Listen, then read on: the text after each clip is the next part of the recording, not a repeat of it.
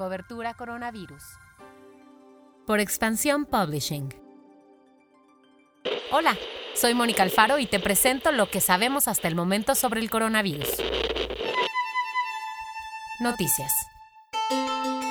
Nos acercamos al millón. Ya se registran más de 900.000 infectados de COVID-19 en el mundo, por lo que es cuestión de horas para que esta cifra rebase el millón. En México, la Secretaría de Salud indicó que ya son más de 1.378 casos de infección y 37 personas muertas, 8 decesos más que el reporte anterior. Sin embargo, también informó que del número total de personas que se han contagiado, el 46% ya han sido dados de alta, 51% aún se mantiene en aislamiento y el 3% restante representa los casos de las personas que han fallecido. Para atender la crisis inminente, las fundaciones Jack Ma y Alibaba enviaron desde China hacia nuestro país una donación de 50.000 kits para detectar COVID-19, 100.000 mascarillas y 5 respiradores artificiales. El oportunismo no se ha hecho esperar aún en esta crisis.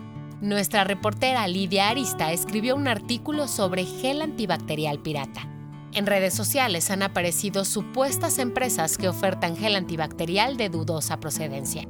Y de acuerdo con la experta entrevistada por Lidia, para identificar el gel de buena calidad debes sentir cómo se evapora en cuanto lo untas en tus manos y debes percibir el aroma alcohol. Si no cumple con estos dos requisitos, no contiene etanol y no podrá servir para desinfectar y matar virus. Encuentra la entrevista en política.expansión.mx. Pasamos a lo que pasa en el mundo. La situación no es alentadora para algunos países. El presidente Trump anunció que Estados Unidos tendrá al menos 100.000 personas fallecidas. Incluso dijo que la cifra puede llegar hasta los 240.000 muertos. Además, en Connecticut se registró la muerte más joven, la de un bebé de seis semanas. Guayas, provincia de Ecuador, es una de las ciudades del mundo con más muertes per cápita. Ahí se han registrado 52 de los 79 decesos en el país. Por esta situación, las funerarias de la ciudad se encuentran rebasadas y el presidente Lenin Moreno ordenó una jornada especial para recolectar cuerpos abandonados en casas. ¿Tienes dudas con la declaración anual? Pues declara tu casa. La Procuraduría de la Defensa del Contribuyente anunció una nueva campaña que busca aclarar dudas sobre este proceso y lo hará por medio de talleres virtuales impartidos con la plataforma Zoom. Los talleres están disponibles en tres horarios, 10 de la mañana, 11 de la mañana y 2 de la tarde, y ya comenzaron este miércoles. Terminarán el viernes 3 de abril. Si este tema te interesa, encuentra los enlaces en la sección de dinero de expansión.mx. Pedro Aguilar, editor adjunto de Life and Style y Yogi Lover, nos manda este consejo.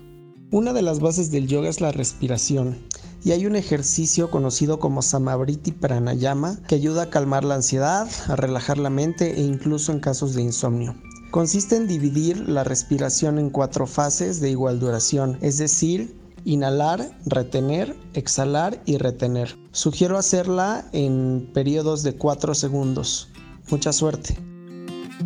¿La comida me puede contagiar de coronavirus? ¿Es seguro pedir a domicilio? ¿Cómo me puedo proteger en un supermercado? Si has tenido estas dudas, te recomendamos leer nuestro artículo especial La comida y el coronavirus, todo lo que debes saber, que está disponible en expansión.mx.